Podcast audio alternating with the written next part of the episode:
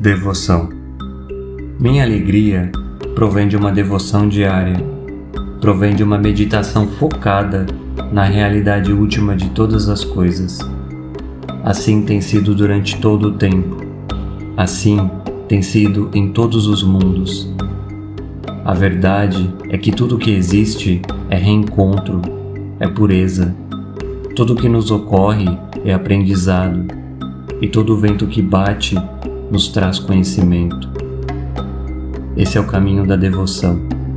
E devoção é fé, e fé é compreensão.